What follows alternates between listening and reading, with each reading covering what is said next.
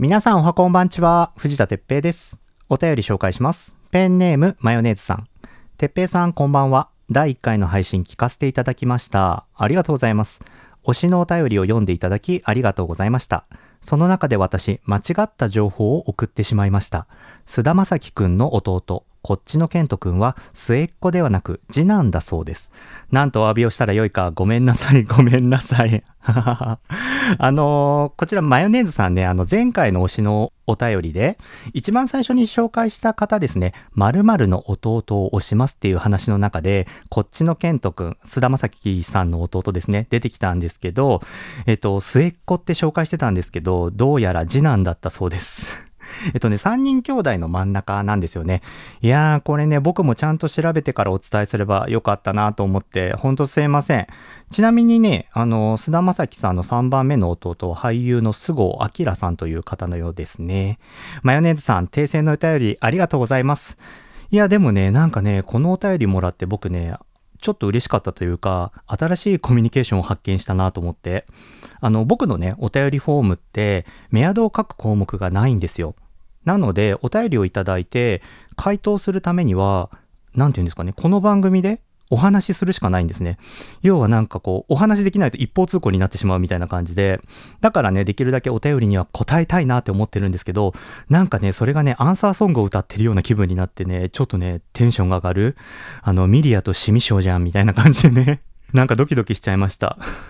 マヨネーズさん、ありがとうございます。あの、推し関連で言うとね、あの、僕のね、SNS にもメッセージが届いていて、前回 K-POP アイドルの NCT を紹介したんですけど、いや、これはね、僕のね、滑舌がね、悪いっていうのがね、原因なんですけど、NCT ね、あの、日本の N に CT なんですけど、その N がね、マクドナルドの M に聞こえていたリスナーさんがいて、MCT でずっと検索してたらしいんですね。したらね、MCT で検索すると MCT オイルがたくさん出てくるんですよ。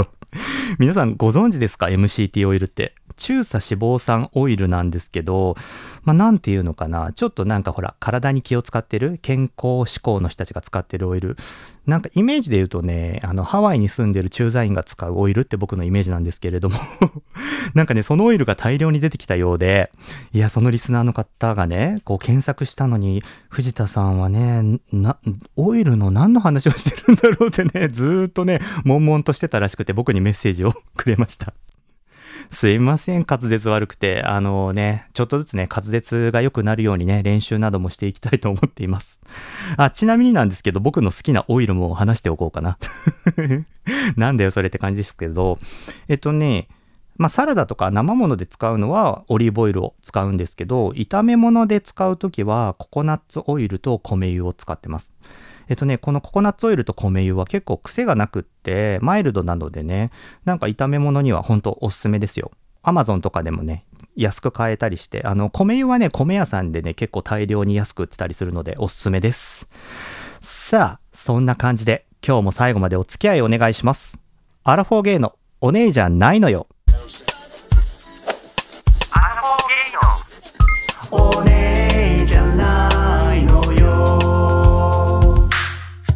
改めましておはこんばんちは。この番組は芸歴20年のナビゲーター藤田哲平が毎週水曜の夕方5時に東京からお届けするパーソナルトークプログラムです。人生の場数を踏んで発酵を始めたアラフォーの視点でトークをお届けします。ゲイといえばオネエのイメージが強いですがそうじゃないのもいるんですよ。ふふなノリであなたとコネクトする番組です。いやいやね、前回第1回は30分でお届けしましたが、この1週間ね、いろんな友人から配信の感想や意見を聞いて、15分の番組にしてもいいかな、その方がね、なんか気軽に聞けるかなとちょっと思ったんですよ。なんかの合間に聞くっていうのもいいなと思って。結構ほら、30分だとちょっと意気込んで30分時間を作るぞと思ってね、聞く人がいるっぽくてね。なのでね、あの、今回は前半後半に分けて15分ずつ2本同時配信しようと思います。配信のタイトルの頭に、シャープ2.1ってついてるのが前半、シャープ2.2って書いてるのが後半です。まあね、ちょっと僕もまだ配信に慣れていないので、慣れるまではね、しっくりかつする形を見つけていくため、流動的な構成になると思いますが、皆さん、あの、お付き合いよろしくお願いします。まあね、今は風の時代ですからね、流れるように漂っていきましょう。風の時代といえばね、皆さん、あの、藤井風さんが新曲出されましたが、新曲のグレース、聞きました？すごいね、あの、素敵な曲でね、曲も最高なんですけど、プロモーションビデオがね、素敵なんですよ。おそらくね、インドで全て撮っていて、オールインドロケの MV? すごいね。いや、なんか今時この CG 大全盛期の今、海外に行って、MV を撮るってすごいなと思って、しかもすごくね、素敵な映像なんですね。いや、なんかね、僕この映像を見てね、ちょっと思ったんですけど、藤井風さんってね、紅白歌合戦にも出るようなすごいメジャーなアーティストじゃないですか。そんな彼がね、新曲を出すってことは、おそらくこう、ネットのニュースとかにもすごいたくさん上がると思うし、朝の情報番組とかでもミュージックビデオが流れたりするんじゃないですかね。いや、それをね、見た人たちはね、あ、藤井風インドに行ってるってきっと思うんですよ。するとさ、あれ？もうインドに行っていいんだっていう思わない？いや、なんかそれってさ、僕たちもうステイホームは終わったんだよ。僕らどこにでも、僕らはどこにでも行っていいんだよってなんか藤井風からね、ミュージックビデオを通してね、メッセージをもらってるような気がして、いや、それってなんかすごいことだなと思ったんですよ。僕もね、このあの MV を見た時、まず最初にそれを思いました。コロナが始まる前は僕も仕事だったりプライベートで海外に行くことが多かったんですけれども、この3年全く行ってなくて、つい最近も友人が韓国に行っていて、一緒に行かないって誘われたんですけど、まあ、ちょっとね、仕事が忙しかったのもあるんですけど、なんだかテンションが上がらないっていうのもあってね、行けなくてね。でもなんかこのあの MV を見て、あ、そろそろ行っていいんだな。ちょっと来年あたり行こうかなっていう気持ちになりました。インドといえばね、僕ね、一度だけ行ったことがあるんですよ。2016年の夏だったと思うんですけど、バックパックでね、インドを2週間ほど旅しましたね。あの、その頃ね、僕ね、タイタイを中心に東南アジアで仕事をすることが多くてですね、えー、タイ、ラオス、カンボジアあたりで仕事をして、その帰り、日本に帰らずに、あの、オープンチケットにして、えー、スリランカに行って、そこからインドに入ってっていう旅をしていました。インドはね、あのスリランカと近い南の方のチェンナイというところに入ってね、あの旅をしてたんですけど、チェンナイね、すごいいい街なんですよ。なんかね、古き良きインドっていう感じでね、あの、なんていうのかな、あの、布タオルを巻いた布タオルっていうのか、巻きスカートか。巻きスカートを巻いたね、男性がね、まだ街にたくさんいて、ちょっとなんていうのかな、解像度の低いインドっていうの？ああ、なんかすごい雰囲気いいじゃんと思ってね、なんかこう、オンボロの車でチャイを売ってる人とかいてね、すごい素敵な街でした。でね、僕あの、バックパックの旅の時に、必ずルールを決めていて、1日の宿泊費は3000円以内にするって決めてるんですよ。で、必ずね、1日目のホテルしか決めないんですね。で、まあそれはなんでかっていうと、あの、国に入るときにどこのホテルに泊まりますかっていうのを書かなきゃいけないので、とりあえず1日目だけは決めておこう。で、その日ですね、ホテルに着いたら、その街をぐるっと回って、どの辺が面白いか、どの辺に自分はこう拠点を置きたいかっていうのを決めて、次の日からはその拠点にホテルを取るようにするんですね。あのー、最初から1週間とかホテルを取って、なんか全然場違いなところに取ってたら移動が大変だったりとか、夜遊べなかったりとか、なんかそういうことって起きたりするじゃないですか。なんかそれを避けるために毎回それをしてるんですけど、チェン内のホテルがね、とにかく最悪で いや、思い出しただけでも怖いんですけど、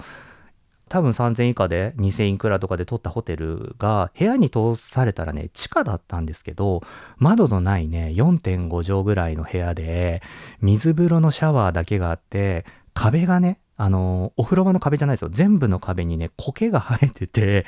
多分ね、なんかね、小さな虫とかもいっぱいいたんですよ。いや、これはやばいな。ここ絶対なんか出てくるし、ていうか多分こっから僕は出してもらえずどっかに売り飛ばされんじゃねえかみたいなね、思いになって今や、やばいやばい、これは出なきゃと思ってね。でもすっごい汗かいてたから、とりあえず水風呂だけ浴びようと思ってシャワーを浴びたんですけど、浴びてる間に荷物全部持ってかれんじゃないかなと思って、シャワー室にね、荷物とか置いて、浴びてそそくさと逃げていくっていうね。まあ、そういうね、安いところに泊まろうと思うとね、そういうトラブルも起きるんですけど、まあね、旅はね、不安、なんていうのかな、旅って、んなんていうのかな、不便なことをしに行くようなもんだからね、そういうことが思い出話となってね、いいのかなとも思ってます。いや、インドはね、本当にいろんな思い出話があって、チェン内からその後、ムンバイっていうところに長距離電車でね、移動したんですけど、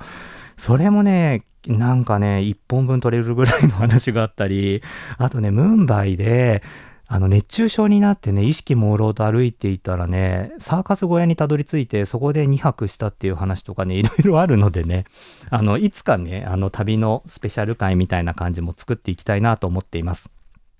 あの、話は戻ってね、藤井風さんの新曲グレースなんですけど、えっ、ー、と、MV、僕のツイッターでもあの、リンクを貼ってつぶやきますので、まだ見てないって人はぜひ見てみてください。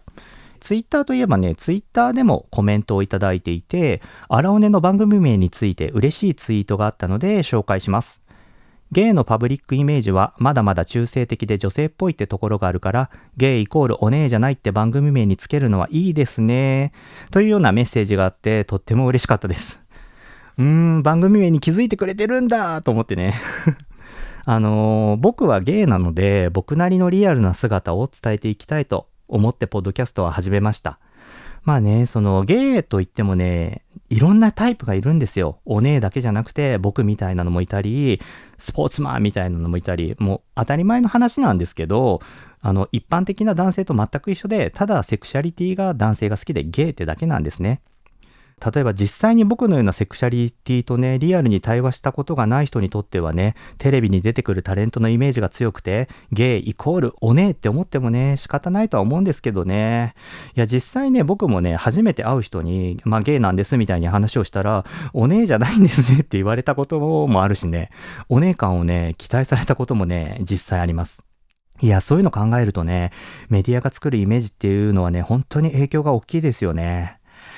でもね、なんかそれって考えてたんですけど、ゲイに限らず男も女もどんなジェンダーにもパブリックイメージというか、求められるらしさっていうのかな。そういうのってありますよね。例えばさ、女性だったら清楚でおしとやかとか、男性だったら頼りになってたくましいとかね。まあ、若い子はね、そういうのないんでしょうけど、僕らの世代だったり、上の世代は未だにそういうのがあるんじゃないかなって思ってます。実際はね、そうじゃない人もたくさんいるっていうか、そうじゃない人のが多いんだけどね なんかね、なんだろうね、この求めるらしさっていうのはね。なんかこういう異性に対するらしさって理想が大きい気がするんですよね。まあ、ゲイに限って言えばね、お姉であってほしいっていう理想はないと思うけど ないよね、そんな。あの、パブリックイメージが強すぎるのと、身近に感じたことがない人にとっては情報が少なすぎて、ゲイイコールお姉って思われがちなのかなと思いますね。まあ仕方ないことなんだろうなとは思うけど、ちょっともどかしいですよね。